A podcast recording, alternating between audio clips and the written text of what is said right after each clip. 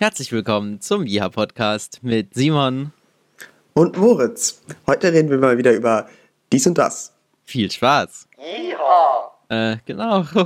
Wir nehmen tatsächlich, glaube ich, zum ersten Mal ein neues Podcast auf, wo ich es noch nicht geschaffen habe, in der Zwischenzeit das alte zu schneiden. Ah, busy times. Nee, aber ja. irgendwie. das hat doch, doch nicht geklappt, ja. Hat es irgendwie noch ja. nicht ganz hingehauen. Ja. Hm. Ähm, die äh, letzten zwei Wochen waren sehr verschieden äh, bei dir und mir. Ich äh, ja? würde okay. gerne erstmal hören, wie es dir jetzt so ergangen ist mit deiner. Ja, also ich war krank. Und äh, ja, irgendwie ist ja sowieso, prinzipiell ist es ja immer nervig, krank zu sein.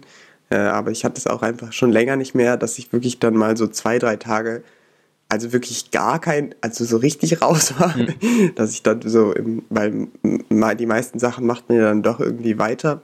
Mhm. Ähm, aber ich habe nicht nur keine Uni gemacht, sondern dann auch in, in meiner dritten Arbeitswoche erstmal krank geschoben. Fetziges Ding auf jeden Fall. Ähm, bei meinem Nebenjob und ja, war einfach so komplett, ja, einfach so ein bisschen grippemäßig raus. Ähm, und das so eigentlich, während es so tolles Wetter ist und einfach so warm war, das war alles ein bisschen, bisschen zacki. Ähm, aber ja, das äh, hat mich ein bisschen jetzt die zwei Wochen begleitet, nebst äh, meines Auszugs aus der Wohnung, ja. der jetzt vollständig ist. morgen ist die Wohnungsübergabe. Und da hoffe ich, dass es alles sehr, sehr gut klappt. Und das ist ja immer so was ein bisschen stressig ist, ja. weil man natürlich hofft, dass man seine Kaution ganz zurückbekommt und nicht irgendwie, irgendwie rumgemuckt wird das oder so. Ähm, ja, genau. Und da habe ich jetzt am Wochenende noch, haben wir noch quasi gestrichen und ganz doll geputzt. Und ja, genau, da hoffe ich jetzt, dass es das alles morgen glatt über die Bühne geht. Ähm, genau. Und ansonsten habe ich, muss ich ja in, in Psychologie immer solche Se Seminare, so Vorträge machen und da habe ich morgen auch noch einen. Äh, deswegen, ja, war jetzt einfach doch recht viel und das in Verbindung damit, dass ich so ein bisschen krank war, hat vielleicht auch dazu geführt, dass ich noch länger krank war. ja, man weiß nicht. Genau. Ich habe auch hier äh, Nico heute wieder getroffen. Schöne Grüße. Wir haben ein bisschen zusammen Sport gemacht und Mittag gegessen. Und der ist auch schon so einfach erkältet jetzt seit über zwei Wochen, glaube ich schon. Und es geht irgendwie mhm. nicht mehr weg. Ganz komisch. Mhm. Und da hat er mit dir Sport gemacht erstmal. Ja, nee, also ihm geht's super, aber er ist wirklich, okay. er wacht jeden Tag immer noch völlig verschnupft auf. Ach so, mhm. ja. Ja, sowas kann sich nämlich wirklich echt ziehen. Mhm. Und ähm, da muss man einfach, einfach hart chillen. ja, aber es ist auch wild, dass es jetzt so gerade irgendwie ein bisschen rumgeht. Obwohl jetzt eigentlich ja, gutes Wetter ist. Total, ja, ja, voll. Naja. Ja. So ist es halt. Wir waren, wir waren auch letztens am See und irgendwie, es war total schön und es war total warm und meine Nase war zu. das, war einfach, das war einfach so eine komische Kombi. Man war so, hä? Ja. Das passt irgendwie nicht so ganz zusammen. Von der Erfahrung her. Mhm. Naja. Okay, aber du bist gesund. Das ist doch was. Ja, also ich bin echt äh, gerade sehr zufrieden. Ich habe jetzt das Wochenende viel geschlafen und nice. deswegen geht es mir gerade richtig schön. Also das Wochenende habe ich wirklich auch sonst ringsrum mir bei nichts Stress gemacht und keinen gehabt. Das war wirklich sehr entspannt mhm. mal wieder. Ähm, ja, das ist richtig cool. Wir hatten letzte Woche noch eine Produktion von so einem Talk-Format bei uns im TV-Studio. Das war fürs Campus Festival ähm, mhm. ein Musiktalk und da waren verschiedene Gäste aus der Musikbranche da, waren ein paar Musiker da, waren, waren Manager da von einem Label, ähm, jemand vom Spring Break Festival und solche Menschen. Mhm. Und die haben da ein bisschen miteinander gequatscht und zwischendrin hat immer meine Band gespielt und diesmal durfte ich die Position der Set-Aufnahmeleitung übernehmen, zusammen mit Johannes und Arian. Das war eigentlich ganz cool. Da macht man mhm. quasi also das meiste macht man eigentlich am Tag der Produktion und der Vorbereitung macht man eigentlich nicht so viel, weil dafür gibt es nochmal eine andere Aufnahmeleitung, die die Disposition schreibt. Und die guckt man sich dann an und äh, schaut dann am Tag selber, wie dieser Zeitplan, der da aufgeschrieben wurde, für die einzelnen Gewerke tatsächlich klappt. Und ja. fragt quasi rum, yo, wo gibt es bei euch Probleme? Wie läuft es bei euch so? Und dann versucht man die so zusammen zu koordinieren, alle Leute, dass es am Ende, am Abend dann läuft. Und mhm. während der Show klatscht man dann an, zählt die Videosequenzen runter, die dazwischen laufen ähm, schickt die Leute auf die Bühne, holt sie wieder runter, ähm, ja, organisiert da sozusagen den Ablauf und versucht nicht mhm. auf der Kamera sichtbar zu werden. mhm. Genau. Ah, krass. Das ist irgendwie voll, ähm, ich habe gerade gedacht, dass das ist, ist jetzt irgendwie so eine Aufgabe, die so den Wortsinn von Medienmanagement irgendwie ganz gut erfasst. Mhm. Weil es ist basically ja dann so eine Managementaufgabe. Ähm, in, im absoluten Medienkontext, nämlich ja. während quasi was produziert genau. wird. Das, ja, genau. Das ist halt das, das Management während der Produktion und vor der Produktion gibt es natürlich auch nochmal was. Ähm, das ja. ist aber, oh, da hätte ich eigentlich nicht so viel Lust drauf, weil am Ende schreibst du diesen riesigen Zeitplan, musst alle Kontakte einsammeln und so das vorher mit dem Producer und den, der Regie irgendwie planen und nichts haut hin. Erst drei Tage mhm. bevor es losgeht, ähm, kriegst du eigentlich sinnvolle Infos. Da ist es aber eh viel mhm. zu spät und du schickst das aber dann auch nicht nochmal in einer neuen Version raus, das verwirrt bloß alle, sondern die Änderungen muss dann einfach die ZL an dem Tag dann selber durchgeben, was jetzt das Problem mhm. ist. Und ich würde sagen, wir haben uns gar nicht so blöd angestellt. Am Anfang waren wir vielleicht noch ein bisschen lost. Da machst du halt so die Ansprache am Morgen hier, dass sich alle drauf freuen, ein bisschen Belehrung zum TV-Studio und was die wichtigsten Punkte am Tag so sind. Und dann haben wir so gesagt, jo, um elf machen wir die erste Stellprobe. Und da wird aber dann nicht, was jetzt jeder bis dahin genau zu tun hat. Und deswegen sind dann so ja. alle so gegangen und jetzt machen wir halt, wir warten halt bis um elf auf die Stellprobe. also die Leute wussten das eigentlich schon selber. Also die Videomenschen wussten, dass sie noch Bildschirme aufbauen müssen, ähm, etc. Aber trotzdem hätte man irgendwie die anderen besser informieren müssen, was wer bis dahin noch zu tun hat, dass wir wirklich proben können, sozusagen. Mhm. Naja, und das hat sich dann aber während des Tages immer besser ergeben, so mit der ganzen Kommunikation. Und am Abend selber hat es dann echt schön geklappt. Unser größter Struggle, ähm, also oder so für mich war, das mit den Getränken, weil geplant war, dass jeder Showgast. Unerwarteter größter Struggle, muss ich sagen. Dass jeder Showgast sein Lieblingsgetränk bekommt. Und wenn die halt mitten in der Show aufgehen, erst das erste Mal, so nach 45 Minuten, und so ein Kaltgetränk brauchen, ist es halt blöd mhm. zu organisieren. Und mhm. da hatten wir dann zum Glück noch von dem Organisationsteam vom Campus Festival, ähm, haben uns da zwei Mädels unterstützt, die da ähm, die Getränke gemixt haben und dann rechtzeitig geschrieben bekommen haben von jemandem, der drin saß, yo, jetzt müsst ihr mal so langsam fertig werden. Und dann sind die damit reingekommen und dann haben wir die auf die Bühne geschickt und so. Das hat dann auch super geklappt, aber davor habe ich erst gedacht, oh Gott, das wird nie was so, dass das alles rechtzeitig klappt und jeder bekommt, was er da haben will. Und die kennen die ja auch alle nicht vorher. Du weißt ja nicht, wer ist wer da kennst nur die Namen, mhm. keine Gesichter, dann stellst du die da einmal vor, hoffst, dass sich jeder alles merkt, wer wo sitzt, wer was trinkt und wann es dann dran ist so. Mhm. Und selber gehst du das so zehnmal durch in deinem Kopf und dann habe ich trotzdem während der Show einmal ähm, zwei Leute vertauscht hingesetzt. Und hat dann, Arian hat die mhm. dann zum Glück noch getauscht so. Naja, aber ansonsten lief es eigentlich ganz gut. ja.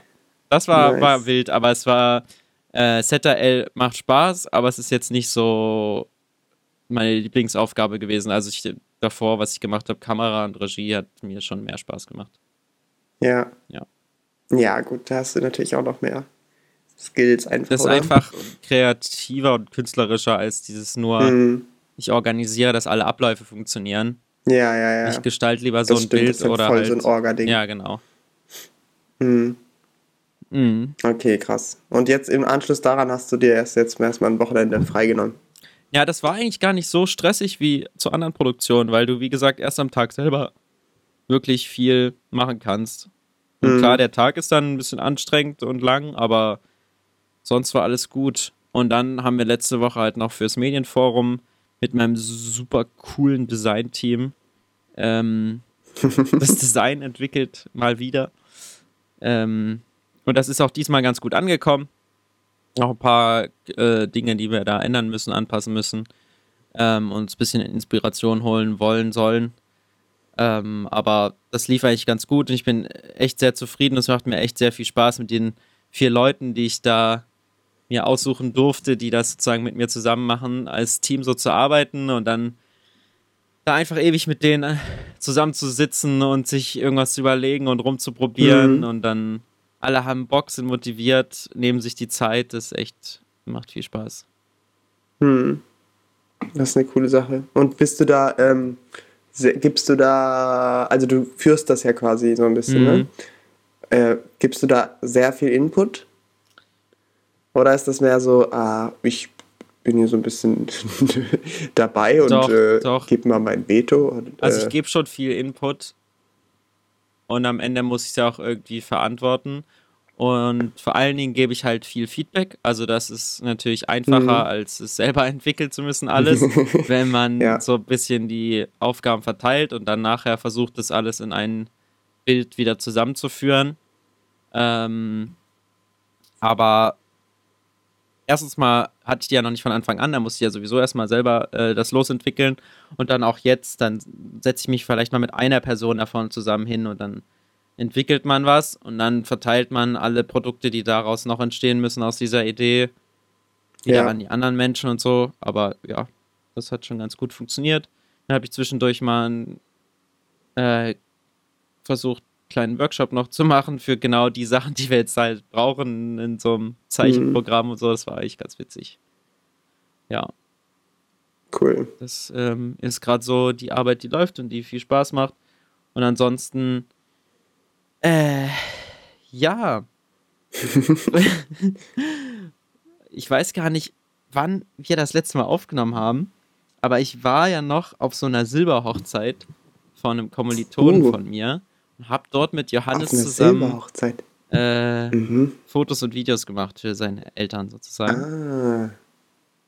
Und das hat äh, viel Spaß gemacht und da bin ich auch gerade dabei, das zu schneiden die Fotos haben wir schon, also die hat Johannes eigentlich komplett gemacht und die haben wir schon verschickt.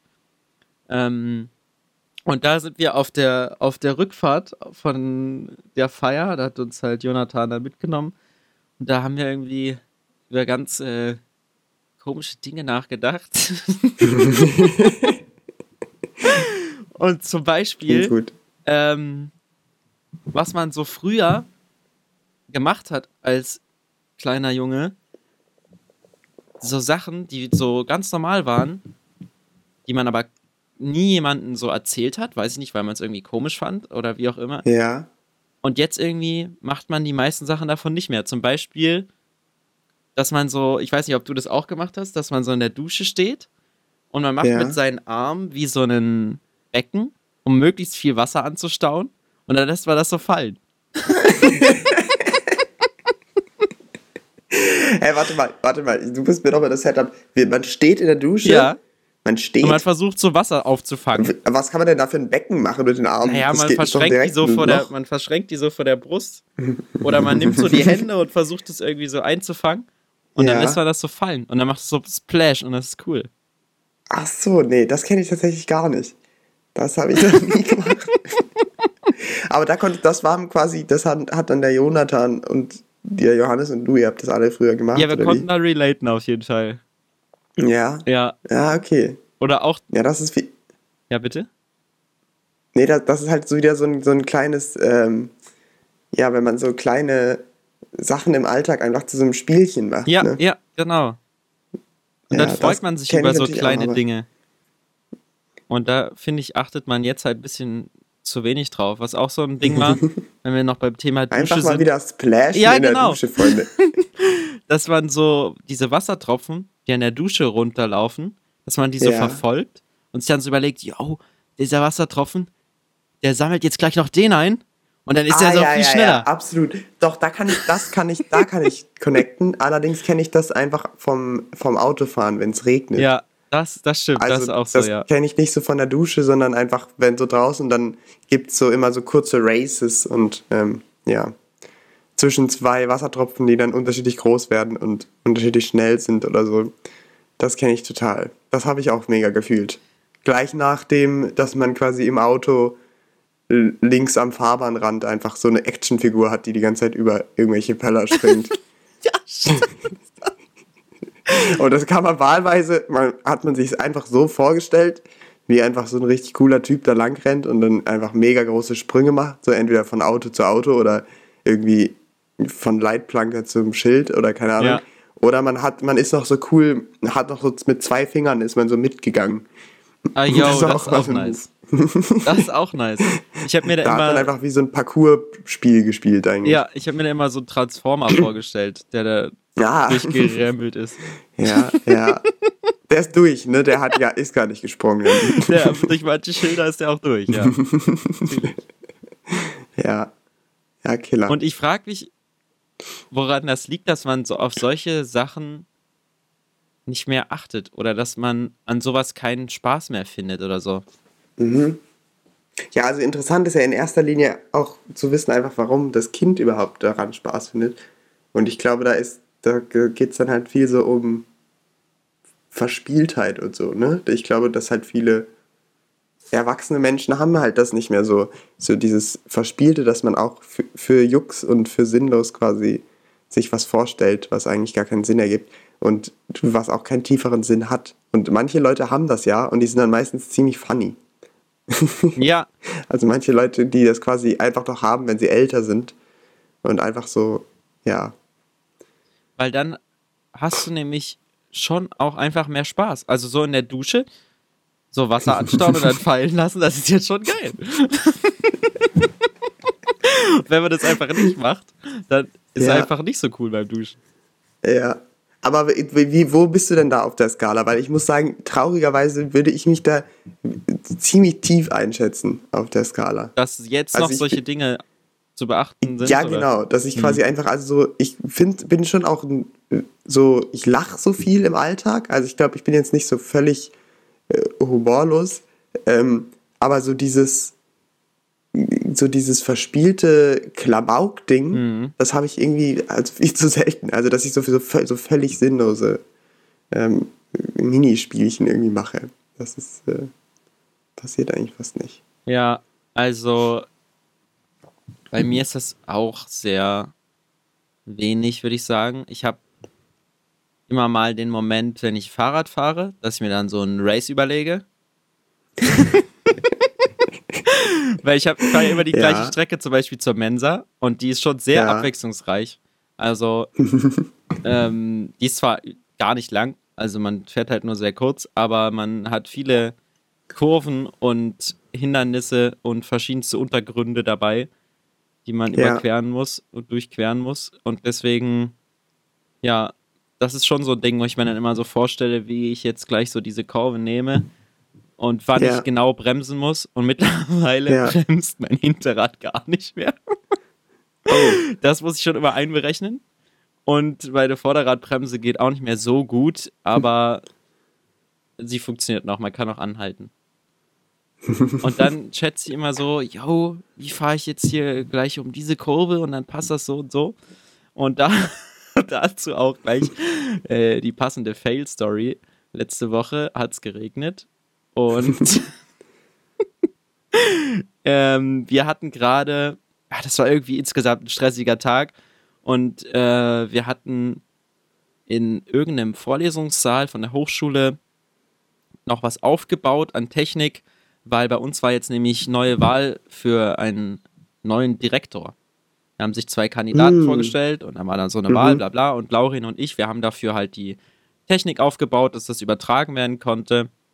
Ähm, und haben halt so gesagt, jo, wir haben so bis 18 Uhr Zeit oder Laurin sogar weniger, keine Ahnung. Weil dann 18 Uhr ging halt mein Völkerball los. Da wollte ich natürlich dabei sein. Und deswegen habe ich mich dann auch entsprechend beeilt, um vom Technikaufbau zum Völkerball zu kommen. Und es hatte aber geregnet Mhm. und es war auch eine Strecke, muss man dazu sagen, äh, die ich noch nie gefahren bin, so richtig. Und da war halt so eine Mhm. blöde Kurve, wo es gleichzeitig danach so steil nach oben ging und ich war eigentlich gar nicht so schnell und ich habe auch nicht gebremst oder so, weil ja, weil es halt so ein bisschen bergauf ging und ich bin einfach Ja. so seitlich weggerutscht, weil es halt nass war Äh, und ich hatte halt nur so ein Ja. T-Shirt an und ich bin richtig weit über die Straße geslidet. oh. Ja, also man, man muss nämlich dazu sagen, hier kurz vor der Aufnahme habe ich gesehen, dass Simon eigentlich völlig ramponiert ist hier.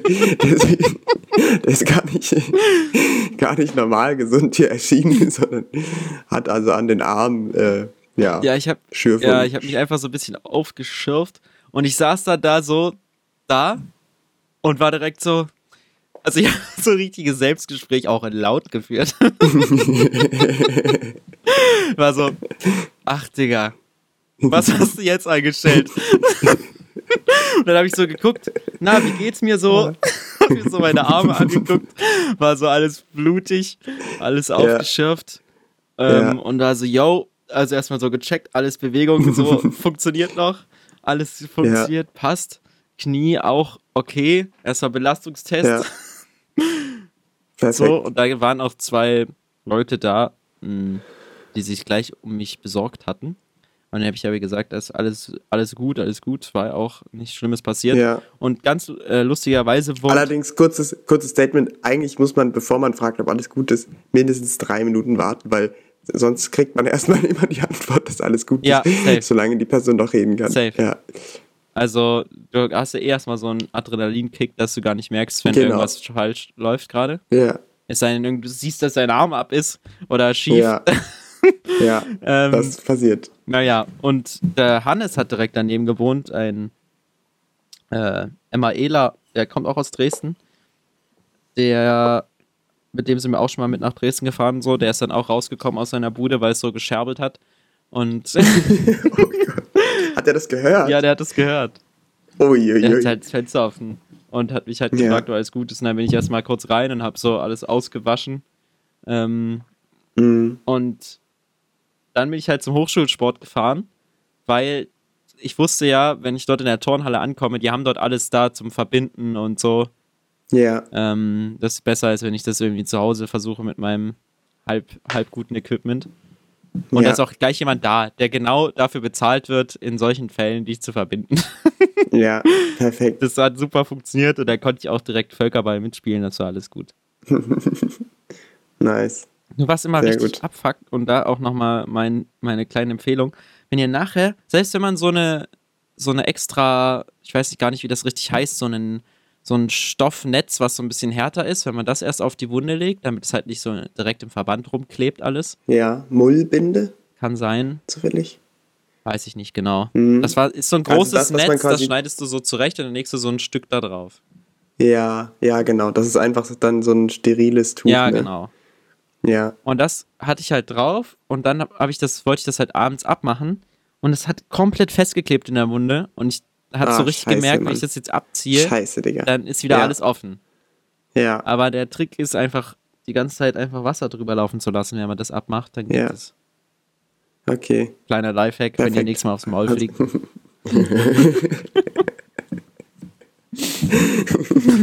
Einfach mal mit einer offenen Wunde fett duschen. Dann äh, geht's meistens ab.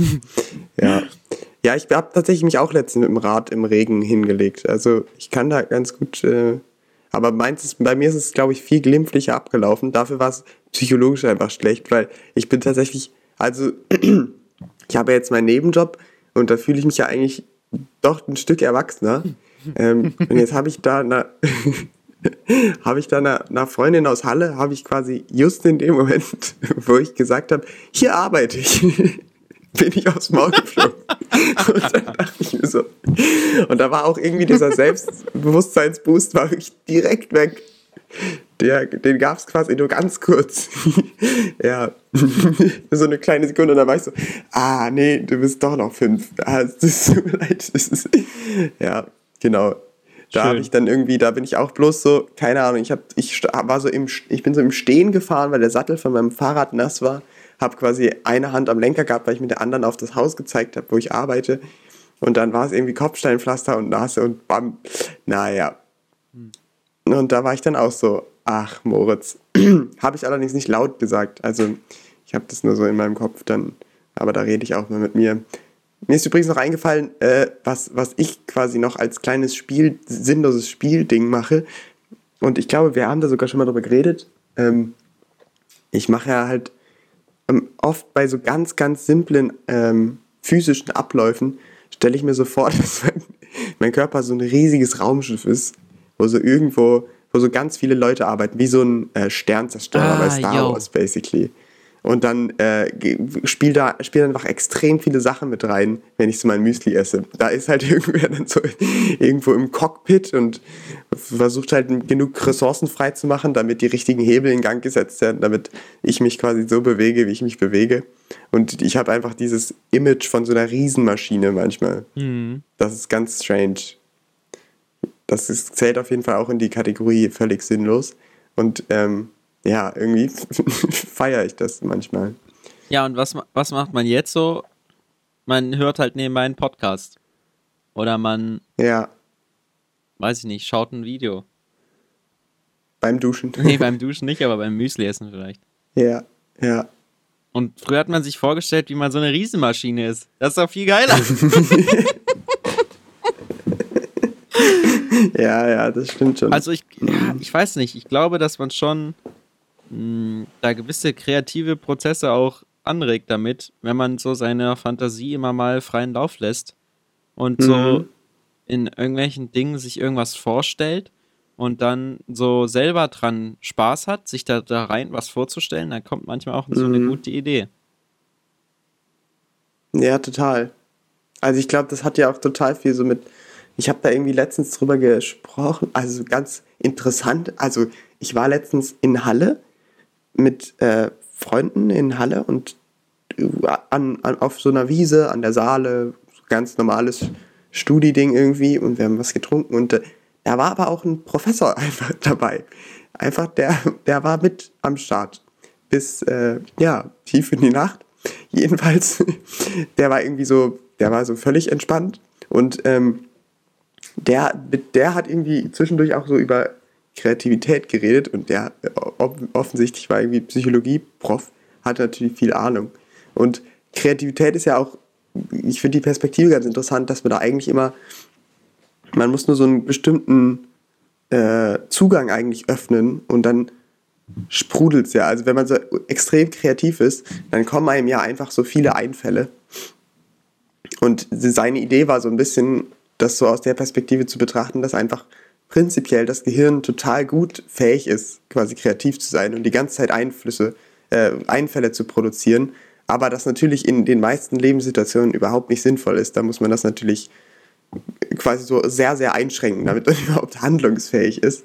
Und ähm, der hat quasi versucht, so auch in seiner Forschung, ähm, macht er so Interventionen, wo er quasi versucht, Leute emotional zu machen, also zum Beispiel aggressiv oder äh, eben extrem freudvoll oder so, halt so Situationen, wo quasi ähm, das Gehirn einfach so in Gang kommt und die Leute sind halt instant viel kreativer, als wenn man so einen sehr, sehr kognitiven Ansatz hat, wo man einfach versucht, sich Sachen vorzustellen und so sehr strukturiert vorgeht. Das finde ich irgendwie ganz interessant. Und ich glaube, weißt du, dieses, dieses sinnlose äh, sich vorstellen von Sachen, das ist eigentlich ja auch total so ein urkreativer Prozess, der, den halt Kinder machen. Und das ist wahrscheinlich eigentlich total gut.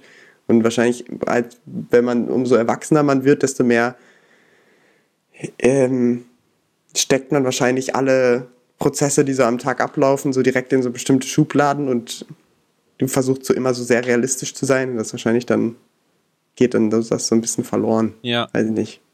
Und das ist voll schade, weil am Ende macht man ja diese ganzen, dieses ganze Erwachsenenzeug, dieses langweilige, das macht man, Ja. das macht man ja am Ende auch nur in der Hoffnung, irgendwie damit für sich mh, im Leben voranzukommen und am Ende irgendwie glücklich zu sein dabei.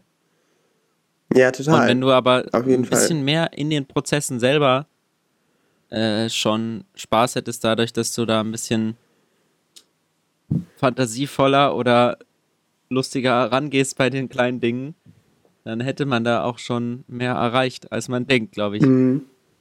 Ja, total. Auf jeden Fall.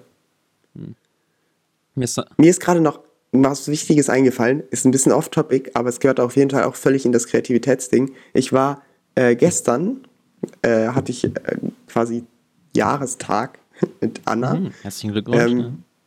Dankeschön. Wie viele Jahre? Zwei Jahre Jedenfalls oder drei Jahre? Zwei Jahre. Zwei. Okay. Genau. Und wir waren äh, in einem Comedy-Club Oh, wild. und haben so, haben so sechs äh, Comedy-Leute auftreten sehen. Und das waren halt alles irgendwie so Newcomer, also einfach so ganz junge Leute, die halt irgendwie versuchen, funny, funny zu sein und irgendwie versuchen, da so ein bisschen ja, Fuß zu fassen, mehr oder weniger. Ne? Und die haben alle so ein 15-Minuten-Bit gemacht. Und ich hatte wirklich so Respekt vor den Leuten, weil ich finde das wirklich super stark, weil du, weil die ja irgendwie das Besondere fand ich dabei ist, dass die im, vielleicht im Unterschied zu so anderen äh, künstlerischen Sachen, die kriegen so, das Feedback ist mega instant. Ja. Weil die machen ja einen Witz und dann entweder es wird gelacht oder nicht. Und das ist quasi, obwohl du, obwohl die noch den Großteil ihres Stückes vor sich haben, äh, kann es auch sein, dass die quasi die ersten fünf Jokes nicht klappen und so. Und das ist irgendwie so ein bisschen, als würde man, ähm, keine Ahnung, so bei einem Musikstück aller vier Takte müssten die Leute klatschen oder so. Also weil die kriegen ja die ganze Zeit, Ja. äh, sehen die, wie es gerade ankommt, gerade in diesem Moment. Ja. die, sie gucken ja die ganze Zeit die Leute an und hoffen, dass so eine, dass spontan quasi viel gelacht wird. Und das finde ich wirklich, äh, da habe ich großen Respekt vor. Die waren wirklich alle auch ziemlich gut. Also ich konnte bei allen mindestens einmal lachen. und äh, manche waren mega stark und waren super natural und bei anderen hat man halt mega ge- gemerkt, dass die super aufgeregt sind. Aber ich fand, das war echt eine coole, eine coole Aktion. Ich glaube, das ist, äh, da gehört wirklich sehr viel Überwindung dazu, selbst wenn man da talentiert ist. Sich so einfach vor, eine, vor fremde Menschen zu stellen, in der Annahme, dass man jetzt was Lustiges erzählen kann. Das ist wirklich eine wilde, wilde Sache. Ja, ja. wir haben auch äh, Anfang nächstes Semester einen Comedy-Workshop. Ich auch gespannt drauf. Ah, cool. Da, und da musst du selber was äh, schreiben? Ja, oder was ist dann müssen wir Ziel? selber einen Gag schreiben und dann nachher auf die Bühne gehen und äh, unsere Kommilitonen äh, davon überzeugen, dass es jetzt witzig ist. Ah, aber das ist funny. Das muss ich sagen, ist gut. Ja. Aber dein, dann, das heißt, die Leute kennst du dann, vor denen du stehst. Ja, zum Großteil schon, aber das wird, glaube ich, richtig unangenehm trotzdem. Ah, aber du kannst, vor allem, das ist ja witzig, wenn du so einen Gag schreiben musst. Das kann ja wirklich auch alles sein. Man kann auch so ein richtig, man kann so richtige sinnlos Gags machen auch. Ja. Cool. Mhm. Ja. Ja. Ja, ich bin gespannt, ob er dann nach dem Workshop witzig ist. Es war jedenfalls, es war gestern ein, einer dabei und das fand ich wirklich, Alter, da dachte ich auch wirklich, der hat Eier. Der hat, der kam aus Köln und hat dann so einen, hat quasi so ein bisschen so Dialektwitze gemacht. Aber dann halt auch völlig, seine Pointe war so völlig auf, so war so völlig sächsisch. Und ich muss sagen, das finde ich ja auch übel, also überstark. Er hat das wirklich gut gemacht, aber ich dachte, als er angefangen hat zu sechseln, dachte ich wirklich so, oh Gott, bitte mach das jetzt gut, weil Ja. wenn du in Sachsen bist und dann einen Sachsen-Gag machst, das ist ja schon an sich kritisch, Ja. weil der muss schon sehr gut sein, weil sonst, ja, keine Ahnung, komm, kommst du halt einfach unsympathisch Ja. rüber. Und dann musst du noch perfekt sechseln und bist kein Sachse. Also so wirklich, was die sich da, was die da für Risiken eingehen, das ist wirklich insane. ja, ja. Und der eine, der war auch richtig funny, ähm, der hieß Ivan. Ähm, Shoutout, den fand ich am besten. Ähm, der musste einfach 22, der hat 21.45 Uhr war sein Auftritt und er musste 22.16 Uhr den Zug bekommen nach Berlin. Und er war einfach die ganze Zeit auf der Bühne, musste, er war also zwischendurch, musste er so auf sein Handy gucken, war trotzdem übel funny und ist dann von der Bühne einfach straight rausgesprintet. das war wirklich, ja, Sehr gut. war eine starke, starke Aktion. Ja, genau. Sorry, das war bloß mein Einschub. Guckt euch mal so Comedy-Sachen an. Ich finde es irgendwie aus vielen Gesichtspunkten heraus cool. Also du würdest so wieder sowas hin, zu sowas gehen.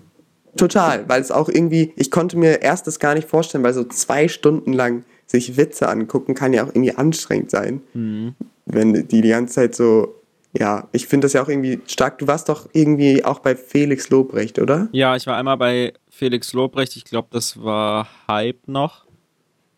Mhm. Und dann war ich einmal bei Stand Up 44, wo er auch dabei war. Ah, okay. Aber da sind dann mehrere hintereinander. Da waren vier Leute da. Seine Crew da. Okay. Ja. Weil ich fand das irgendwie mega angenehm, ähm, so diese sechs Leute hintereinander zu sehen, immer mit so einer kurzen Break dazwischen und ein, alles nur so ganz kurze Sachen. Ja. Weil man dann erstens hatte man immer wieder was extrem Neues so. Das war halt ganz cool vom, vom Input her. Und zweitens, ich glaube, wenn man, wenn ich mir so zwei Stunden lang eine Person geben würde, die quasi die gleiche Humorebene hat, ich weiß nicht. das finde ich total schwer vorstellbar. Ja, naja. Das war, fand ich auch so. Also, ich fand es auch viel cooler, als dort vier Künstler waren. Felix alleine fand ich jetzt immer mal lustig, aber halt nicht die ganze Zeit. ja. Und bei den anderen war es dann so, okay, yo, ich habe jetzt so seinen Witz verstanden, so seine Art. Jetzt kommt jemand Ja. Neues und das ist wieder anders Ja. witzig und du wirst erstmal wieder überrascht. Und da fand ich auch ihn ähm, nicht am stärksten an und bei den vier Leuten. Ich weiß gerade leider nicht mehr. Kinan Ahn, doch, Kinan Ahn hieß der. Ähm, ich glaube, der kommt Ahn. aus Syrien, aber ich bin mir gerade nicht ganz sicher. Äh, den fand ich am lustigsten von den Vieren damals. Mhm. Der hat auch einen Podcast, Nix geht ab, aber der lädt fast nie was hoch. aber ich fand es trotzdem funny, den habe ich mir gerne angehört, der ist sehr sympathisch. Okay. Nice. Ja. Cool. Ja, nee, genau. Mir ist noch eingefallen, der ähm, noch so Ding in der Dusche, wenn man so Schaum hat, ähm, viel Schaum hat, und man reibt es so ähm, zwischen seinen Arm und die Seite vom Körper und dann zieht man den so langsam weg, den Arm, dann hat man so eine Gigaseifenblase so zwischen seinem Arm und seinem Körper. Echt? Das habe ich noch nie Das musst du ausprobiert. ausprobieren. literally. Das ist richtig geil. Und dann kannst du Also, da so, du wenn du so deinen Arm bewegst, dann wabbelt diese Seifenblase sofort zurück, bis sie halt irgendwann platzt, Ja. wenn du es übertreibst. Spiel mit dem Ja, das ist ja Feuer. mega stark. Ja. Also dir ist jetzt schon klar, wie meine nächste Duschsession aussieht. Das wird völlig eskalieren. Erst versuche ich große Splash zu produzieren und dann mache ich so riesen Seifenblasen. Ja, Mega. Mhm, mhm. Ja, Ja. interessant. doch. Und auch das wieder haben jetzt Jonathan und Johannes auch. Schöne Das weiß Grüße. ich leider nicht mehr, ob die, da, ob die da auch relaten konnten. Aber ich Okay. glaube, Jonathan schon. Ja. Nice one. Ja, ich habe noch hier äh, letztlich was aufgeschnappt bei unserem rechtsradikalen Republikaner, na gut, das ist vielleicht ein bisschen übertrieben, aber unserem erzkonservativen Republikaner Ach, Seven, Josh. nee, Seven Metossian, der Ge- Ach, Seven Matossi ist ja der, Ja, der genau. Josh Bridges unterstützt, oder? Das ist der, der wirklich im Krieg war. der das, dem das Podcast sozusagen gehört. Und Ja. Josh ist im, manchmal zu Gast. Ähm, aber der hat auch noch ein anderes Podcast, ähm, den Savan Podcast. Und bei dem hat er schon irgendwie 300 Folgen oder ich weiß gar nicht. Also der ist da richtig am rausproduzieren und interviewt immer alle möglichen Menschen aus der Fitnesswelt. Und Mhm. natürlich, ähm, zum einen ist es sehr interessant, eben immer wieder mal diese Sicht äh, zu hören, yo, wie denken eigentlich diese rechten Republikaner so in Amerika Mhm. bei bestimmten Themen? Bei anderen Sachen ist es natürlich völlig unpolitisch und einfach nur interessant, wie er diese Menschen Ja. interviewt oder auch, was er selber über sein Leben erzählt. Ähm, Das finde ich ja eigentlich, finde ich das ja eigentlich ganz cool auch, weil man kriegt ja sonst die, also bei US-amerikanischer Politik kriegt man ja oft so die reine ähm, dumme Politik einfach mit. Und dann ist man Ja. immer so, was sind das für Leute? ja, Dann ist man so, was sind das für Dummköpfe? Aber wenn man quasi da noch ein bisschen auch einfach was Unpolitisches dazu hat, dann ist es halt ein viel, viel besserer Kontext auch, um das zu verstehen. ja, aber auch einfach, wie schon so bei allen möglichen anderen kleinen Themen die Ansichten sind, dann versteht man so dieses Gesamtbild, warum dieses Land so tickt in den zwei Hälften. Mhm. viel besser. Also ja, das kann ich sehr empfehlen, wenn, wenn man sich da so ein bisschen für Amerika interessiert. Auf jeden Fall äh, erzählt er mal gerne was über seine Kindererziehung. Und ich fand die Idee ganz interessant. Denkst du, also auch als Psychologe natürlich, ne? Ich bin vom Fach, ja, ja. Ja, ähm, dass man, wenn man seine Kinder zu sehr lobt, bei denen Ja. psychische Probleme verursachen kann. oh, war das seine These? Mhm, weil nämlich, also die Erklärung war wie folgt. Ähm, du lobst deine Kinder immer, wenn die so bei dir sind, dass sie alles toll machen und super sind und die Besten. Mhm. Und Mhm. dann sind die halt draußen in, in der echten Welt und da sagt denen halt Mhm. jemand was anderes, dass sie halt bei irgendwas kacke Ja. sind und die werden irgendwo kritisiert Und dann bist du Ja. so als Kind nicht darauf vorbereitet, dass dich plötzlich jemand nicht so mag oder was du machst, Ja. nicht geil findet. Ja. Ja. Mhm. Das ist ein interessanter Punkt. Also, pff, also ich würde jetzt schätzen, ohne wirklich Expertise zu haben. Ich würde sagen, also prinzipiell ist es natürlich, gibt es schon die, den Struggle, dass quasi Kinder verhätschelt werden. Mhm. Und es gibt schon auch den Struggle, ähm, also es gibt ja diese, also die Extremausprägung ähm, ist, glaube ich, schlecht. Also was wir, was ich aus der Entwicklungspsychologie kenne, was, glaube ich, schlecht ist, ist, wenn man Kinder, Kindern zu viel zutraut in einem zu jungen Alter. Wenn du zum Beispiel, es gibt ja zum Beispiel so Hardcore-Eltern, da habe ich mich letztens mit Anna drüber unterhalten, die ihre, die ihre Kinder quasi nicht zwingen, was jetzt ein hartes Wort ist, was alle, alle Eltern machen, basically, zur Schule zu gehen Mhm. und die dann Homeschooling machen, wenn die keine Lust haben. Und da hat Anna irgendwie so eine Reportage geguckt über so eine Mutter, die quasi, äh, wo ihr Kind ist quasi acht Tage zur Schule gegangen in der ersten Klasse in der Grundschule in Deutschland und dann wollte sie nicht mehr und dann war die Mutter so, wenn sie das sagt, dann ist das so. Ähm, und die, genau, die hat, die hat quasi dann völlig Oh ihre Tochter, Gott. also alles, was die gemacht hat, fand sie halt gut. Ich weiß nicht, ob da Ja, da ist wahrscheinlich nicht mal speziell das Lob das entscheidend Schlechte, sondern einfach, dass man quasi seine Kinder, dass man das, dass man die für zu weit hält. Ja, das ist, glaube ich, das auf genau jeden Fall ein das, Struggle. genau das Feindbild von Sevan.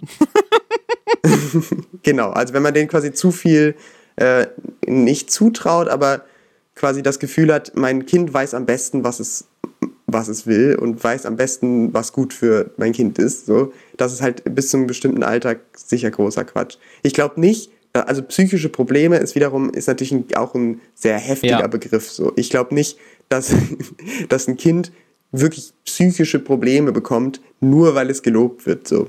Also, das ist dann wahrscheinlich nicht wegen dem Lob. Mega, genau, aber weil es dann halt in dem, vom Rest der Welt halt ähm, nicht so betrachtet Mhm. wird und das dann selber vielleicht nicht einordnen kann und dann so anfängt zu zweifeln.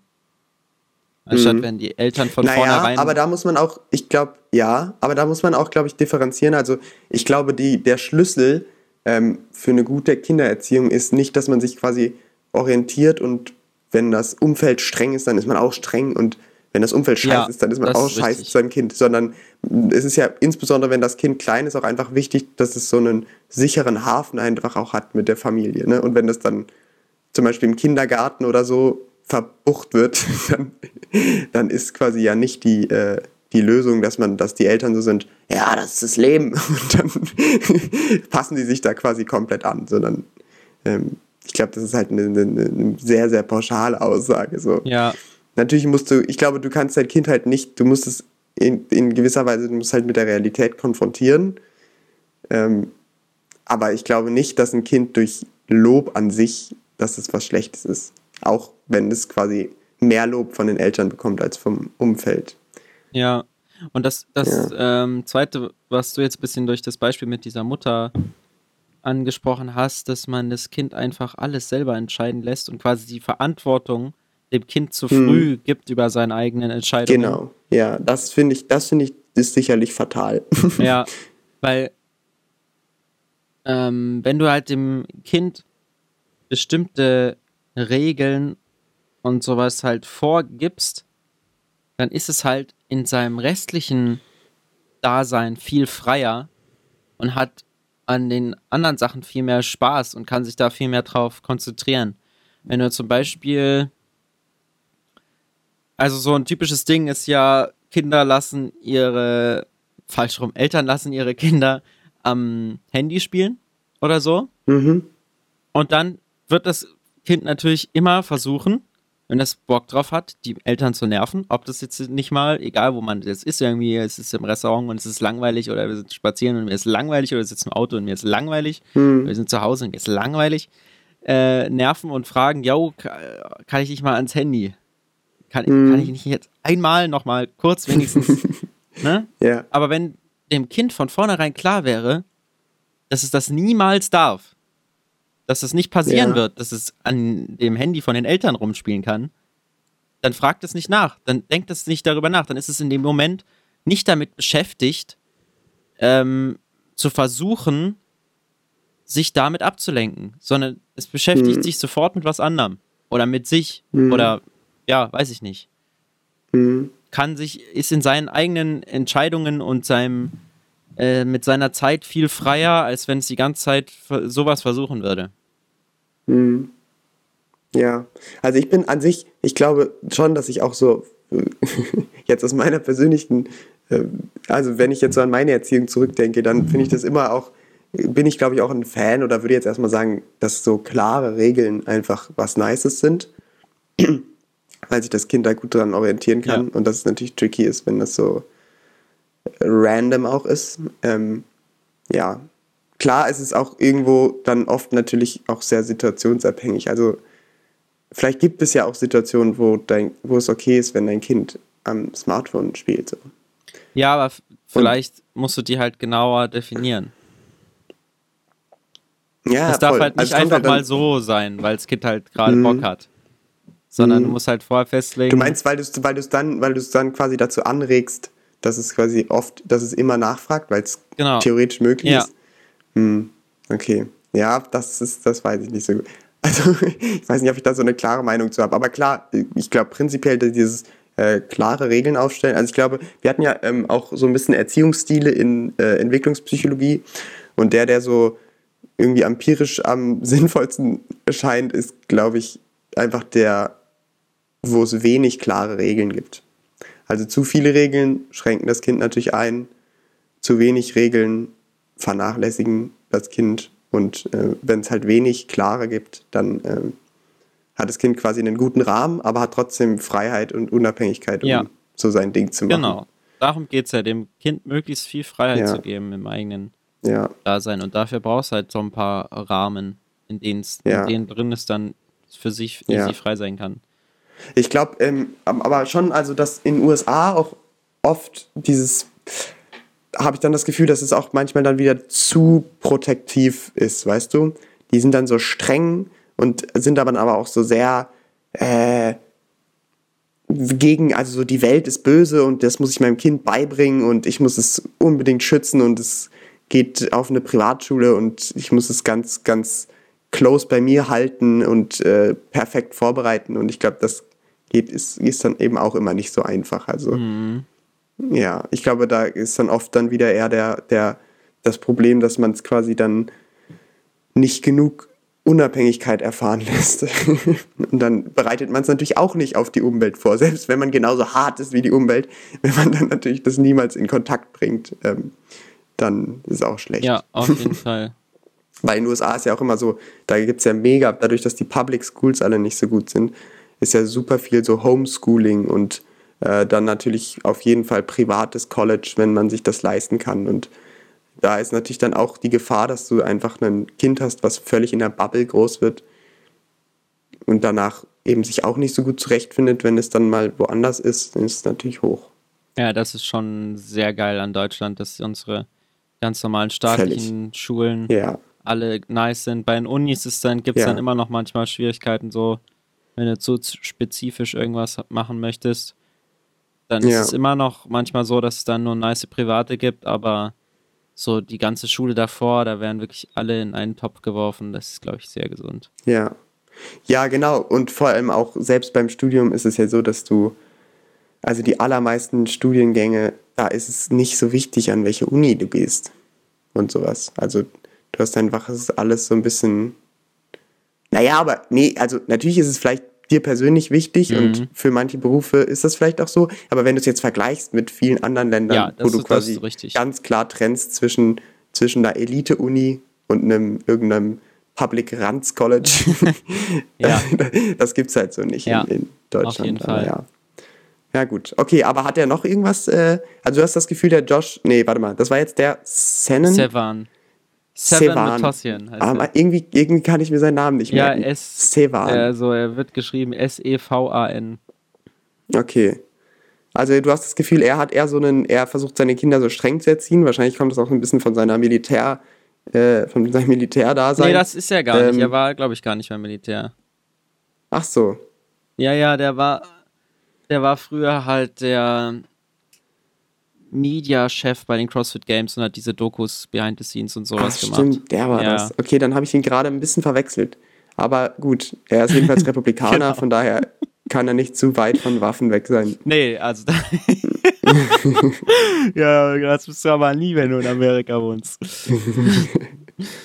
Ja, Ja, okay. Ja, vielleicht doch so ein anderes äh, Beispiel mit der Verantwortung, was ich mir selber sehr gut in meinem Leben auch vorstellen kann, wenn man zum Beispiel sagt, yo, wir machen jetzt irgendwie einen Ausflug und wir gehen irgendwie da und dahin und du bist so das Kind, das hat keinen Bock. Dann bist du Mhm. so, nee, ich will nicht mit, bla bla. Und wenn das dann deine also wenn die Eltern dann nicht einfach sagen, yo, ist mir jetzt egal, wir fahren da jetzt trotzdem hin und du kommst jetzt mit, sondern wenn Ja. das dann so eine lange Diskussion wird, wo du quasi äh, wirklich eine Chance hast, was zu reißen, dann hast du nämlich gleichzeitig die Verantwortung dafür, wie dieser Trip mit der Familie wird.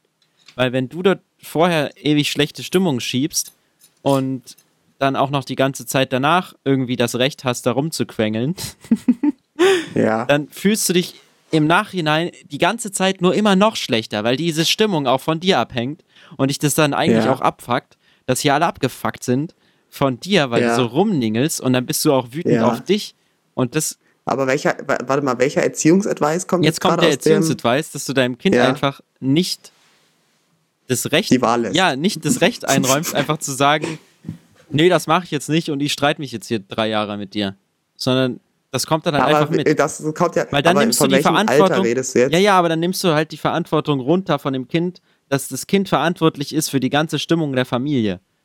Und von dem Outcome, Aber meinst du, dass das Kind in dem Moment die Verantwortung spürt, dass das für die Familie Also ich- äh, die Stimmung hochhalten also ich muss? glaube, wenn man so. Ich glaube schon, dass man das schon mit so 7, 8 realisiert, dass man gerade der Grund ist, Okay. dass alle keine Lust mehr haben. Und der Erziehungsadvice wäre jetzt einpacken, oder? Der, Weil Der Erziehungsadvice also du, willst ja, du willst ja schon auch ein Kind haben, das quasi, wenn es keine Lust hat, das auch bemerkbar ist. ja, natürlich. Du aber willst ja quasi, du du willst ja nicht den kleinen Soldaten haben, der dann so ist, jawohl. nee, und nee, nee. einfach komplett das kann ja mitzieht. auch keine Lust haben. Aber es kann quasi Mhm. nicht sein, dass es dadurch alle anderen runterzieht. Also es ist ja okay, Mhm. wenn das Kind so sagt, nö, habe ich keine Lust drauf, dann sagst du halt, yo, okay. Mhm. Aber heute passiert es halt trotzdem. Mhm. Heute, also machen wir das und dann versuch einfach mal hier, guck mal, dies, das. Das ist eigentlich gar nicht so blöd, weil wir hier nachher noch irgendwie was essen oder ich weiß nicht, was da noch passiert auf diesem Mhm. Trip. Ähm, und der und der Da, kommt auch schon, mit. da hättest du mich schon mal abgeholt mit 7, 8, muss ich ganz ehrlich sagen. Da wäre da wär ich völlig drin gewesen plötzlich. Ja, Ja. dass man das einmal darlegt und dass das Kind nicht das Gefühl bekommt, yo, wenn ich jetzt hier einfach die ganze Zeit weiter bockig bin, dann klappt es vielleicht nicht, dann fahren wir vielleicht gar nicht. Weil erst durch diese, durch den Gedanken, dass man wirklich vielleicht eine Chance hat, erst dadurch kommt es dazu, dass man das so lange versucht als Kind. Wenn man Mhm. direkt merkt, yo, nee, das wird jetzt trotzdem passieren, dann findet man sich da zurecht und dann ist es gar nicht so schlimm. Ja, also ich finde, das ist richtig, aber man, also ich glaube, es ist schon auch viel wert, wenn man quasi, ähm, wenn das Kind, also bei bestimmten Sachen soll das Kind ja auch lernen, einfach zu verhandeln und dass bestimmte Sachen quasi einfach nicht so einfach sind, aber dass man darüber reden kann und so. Ich glaube, das ist schon auch richtig. Also ich glaube, das Kind soll ja nicht nur lernen, einfach gehorsam zu sein, sondern auch für sich selbst zu denken und zu, zu wissen, wie es mit der Familie interagieren kann. Ja, und auf jeden klar, Ich, klar, ich meine jetzt so Family Trips, ich glaube aber, das machen auch die meisten Familien, wenn das da jetzt ein Familienausflug ist und dein Kind ist sechs. Ich weiß nicht, da gibt es bestimmt nicht so viele, die da den Trip abbrechen, wenn das quasi schreit. Also die meisten würden das ja dann wahrscheinlich mitnehmen, oder? Nicht zu Hause lassen. Ja, also mit sechs sowieso nicht. Also ich Ja, weiß nicht, das ist vielleicht noch ein bisschen früh. Es kommt halt immer total auch aufs Alter an, glaube ich. ja, ja, ja. die jeweilige Situation. Ähm, aber ja, man, ich glaube, es hat halt auch eine Grenze, ne, dieser Approach. Ich, also zum Beispiel haben ja die Indianer haben ja zum Beispiel immer so ihren, ihren, ihre, ihre Kinder in den Busch gestellt, wenn die geschrien haben. und dann wird halt immer so beschrieben, zumindest bei HK ist das dann halt so, ne, das machen die dann so fünf, sechs Mal und dann schreien sie halt nicht mehr. So, aber ob das jetzt wirklich der Approach ist, das weiß ich nicht. Weil das hat ja dann immer auch schon einen Grund gehabt, dass die geschrien haben und das kostet natürlich auch immer ein bisschen Bindungserfahrung zur Mutter, wenn das Kind dann quasi statt, ähm, ja, dass seine Urges befriedigt werden, äh, in den Busch gestellt wird. I don't know. Ja, aber also wenn glaube, du diese Bindungserfahrung halt dadurch hast, dass du der, den Entscheidungen deiner Eltern irgendwie vertraust und irgendwie merkst, dass es nicht dumm ist, alles, was da passiert, dass das Alter kommt, dass du alles hinterfragen darfst und anders machen willst und so. Natürlich, das ist ja auch richtig wichtig, aber wenn man mhm. am Anfang nur einfach keinen Bock hat und selber noch nicht weiß, was eigentlich gut für einen ist oder wo es auch einfach scheißegal ist mhm. oder für die Familie jetzt gut wäre, so, da ist es halt noch nicht so schlau, wenn das Kind da zu viel Verantwortung hat. Ja, genau. Aber ich, genau, ich glaube, es gibt halt, also ich glaube, bis zu einem bestimmten Alter stimme ich dir da total zu. Und dann ist es aber eben irgendwie halt ein, irgendwie auch ein fließender Übergang, wo du halt ja. Flüssen gucken musst. Und das ist halt immer, ja. Also bei so einem Ausflug ist es sicher relativ easy, sein Kind dann auch mitzunehmen. Und ja, dann gibt es aber irgendwann einen Moment, wo, wo es halt dann irgendwie zehn oder elf ist und dann sieht es schon anders aus. Was ich auch gerne mal ausprobieren würde, ich weiß gar nicht, wo ich das mal aufgeschnappt habe, aber dass man ähm, so ein Belohnungssystem andersrum einführt, dass man erst die Belohnung dem Kind quasi zeigt oder gibt und dann, wenn es jetzt irgendwas, was es halt machen soll, am Ende quasi nicht gemacht hat, dass dann ja. die Drohung ist, das halt wieder wegzunehmen. Weiß ich nicht, zum Beispiel, man sagt so, yo, wir, ich gebe dir irgendwie die Karten für ein Fußballspiel oder so, wo du hingehen willst. Mhm. Und wenn du bis zum Ende der Woche halt deine Mathehausaufgaben nicht gemacht hast, da gehen wir halt mhm. halt trotzdem nicht hin. Aber warum, warum, was ist jetzt der quasi der, der Kick im Vergleich dazu, dass du es dem Kind gibst, wenn es die Hausaufgaben macht? Ich glaube, dass wenn du die Sache wirklich in Reichweite hast oder in der Hand hast oder schon besitzt, um, ist es viel, gibst du dir viel mehr Mühe und hast, arbeitest auf was hin, wo, worauf du dich freust, weil du es schon richtig siehst, mhm. ähm, als wenn du das nur in Aussicht hast, dass das dann, dass du das vielleicht kriegst. Aber wenn das quasi das Commitment auch gut ist, dann. Also wenn das quasi das Kind weiß, wenn ich hier die Hausaufgaben mache, dann kriege ich das von meinen ja, Eltern, dann da, ist es ja, ja, eigentlich wurscht. Das, das ist richtig, aber ich meine jetzt, dass man nicht sagt, yo, weil du jetzt diese Woche so nice warst, gehen wir jetzt zum Fußballspiel, mhm. sondern dass du ah, quasi okay, das vorher aber ich schon. Find, das geht auch, das geht aber auch so ein bisschen in so eine Richtung, wo man dann auch sein Kind so sehr, ach, ich weiß nicht. Also ich glaube, das ist halt manchmal gut, aber ich weiß auch nicht, ob ich mein Kind quasi so erziehen will, dass es so, was, dass es so völlig in diese Leistungsrichtung geht, weißt du? Wenn du das machst, dann gibt's das. Wenn nicht, nicht. das ist halt sowas, das ist in vielen Aspekten sicher cool und hilfreich und führt dazu, dass das Kind sich anstrengt. Ja, das kannst du ja aber, aber überall machen. Also das kannst du ja. Ich will natürlich noch lieber, dass mein Kind einfach die Hausaufgaben macht, weil es gerne zur Schule geht. Oder auch weil. das ist, glaube ich, eine Illusion. Nein, naja, okay, gut, aber weißt du, also es gibt quasi auch die, die Idee ja, dass, dass ich, man, man kann ja auch an Erziehung so rangehen, dass man davon ausgeht, dass prinzipiell ein Kind neugierig ist und spielerisch ist, so.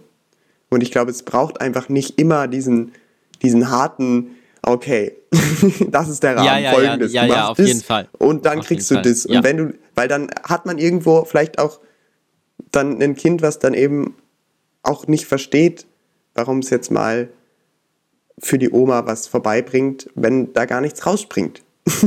ja, das ist richtig. Das aber ich glaube, für manche Sachen, wenn, wenn, man, wenn man sein Kind für irgendwas belohnen will, ist es, glaube ich, so rum chilliger, das erst in Aussicht zu stellen, dann das machen zu lassen mit einer größeren mhm. Motivation und dann am Ende das zu belohnen, als nur wenn es dann tatsächlich nice war, das einfach dafür random zu belohnen.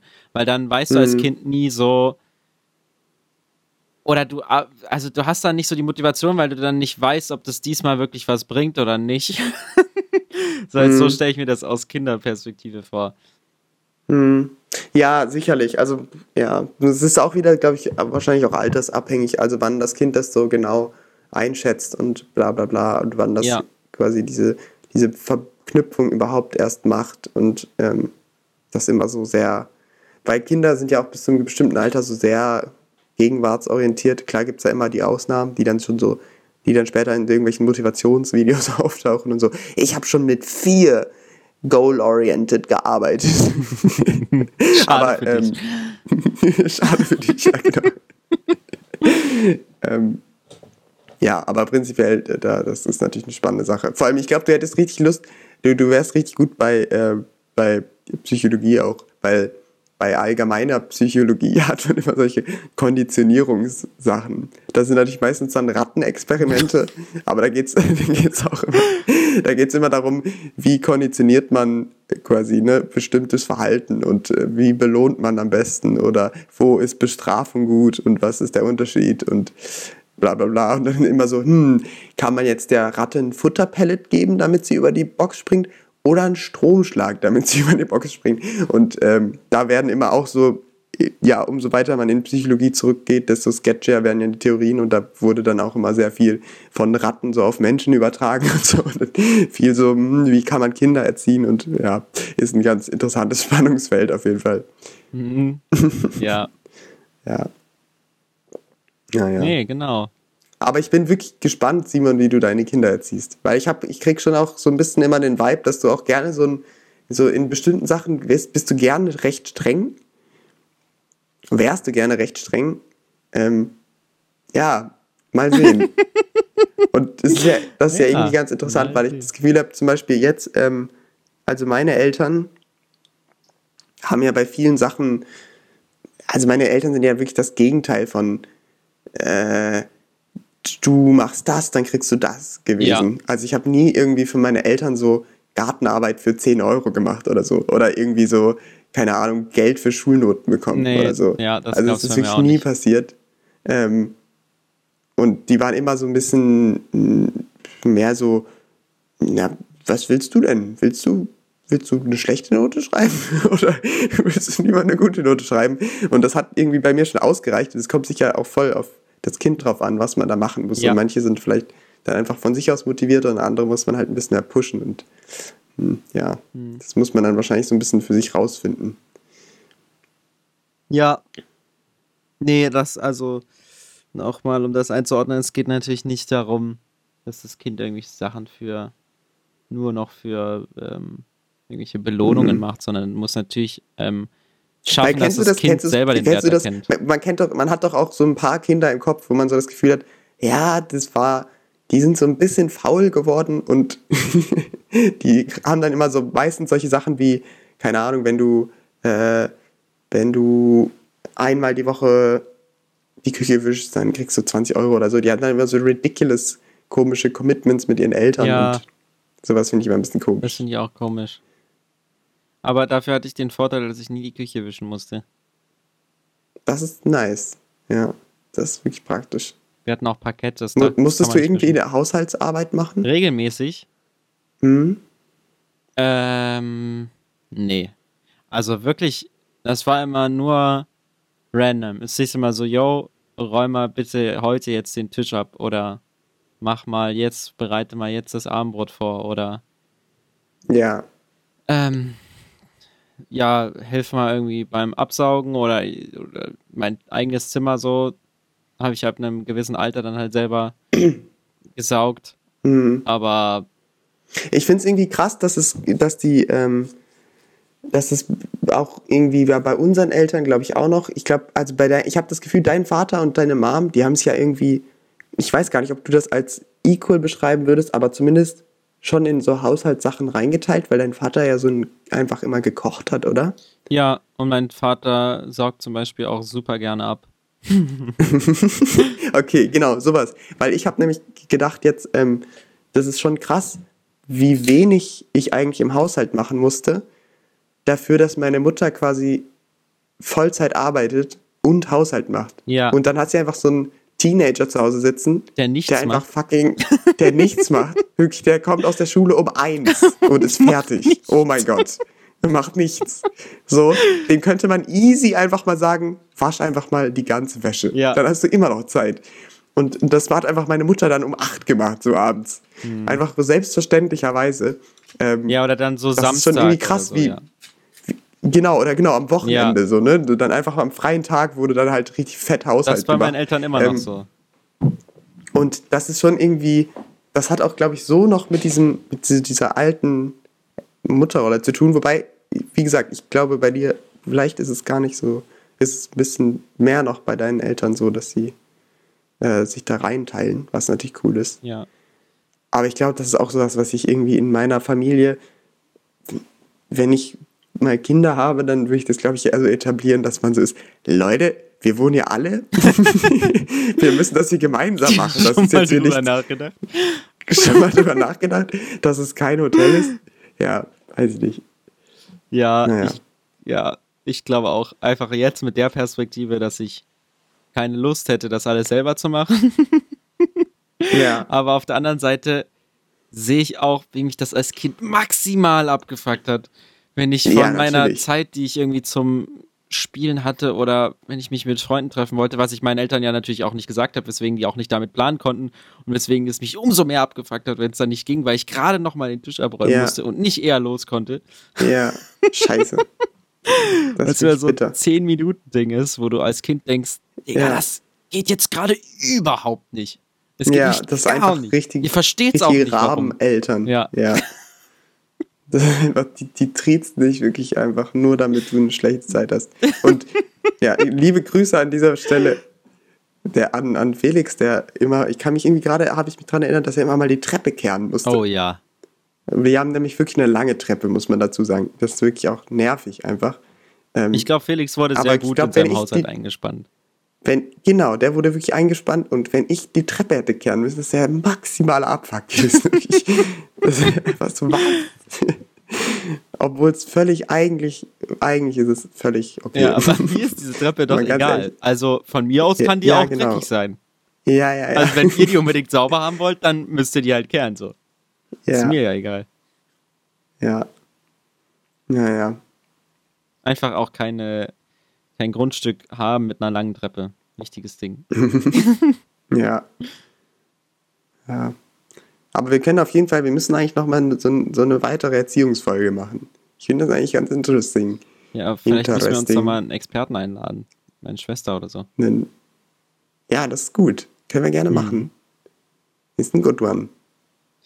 Ja, und dann müsste man nochmal einen, ja, also unsere Eltern sind auch Experten. Die tun euch auch alle. Ja. Naja, Ist ja auch eine wilde Folge. wild. äh, liebe Grüße. Ja, schön. Ähm, wir sind Overtime. Ja, das stimmt. Ähm, Dann ist jetzt sozusagen, der kommt erstmal noch der andere Podcast jetzt kommt erst raus, der ne? andere Podcast raus. Für alle äh, Menschen, die das ja auch nicht interessiert, weil ihr ja eh erst den anderen hört und den noch gar nicht kennt. Aber ja. Erstmal jetzt den anderen hören, Freunde, Ja. weil der hier ist noch nicht draußen, ja. Also. ja, genau. Ja, dann macht euch auf jeden Fall eine schöne Woche. Ich äh, sehe den Simon bald. Da oh ja, nächstes Wochenende. Da können wir dann auch drüber reden. Oh, das wird wild. Oh, Ja. das ist eine. Guck mal, Das ist so eine eine ähm, typische Motivation, die man vorher kriegt. Und dann ist es so, ja, wenn du jetzt die Aufgaben, die du diese Woche hast, nicht schaffst in der Woche, dann ist das Ja. Kacke, wenn du die noch am Wochenende wird machen musst. sucky. Weil Ja. da sind gerade mal alle da. Alle Ja. sind in Dresden und du könntest jederzeit eine gute Zeit haben, wenn du alles geschafft hättest. Ja. Also von daher, Also von daher, ciao. let's go, Freunde. Macht's gut. ja, wir hören uns. Tschüss.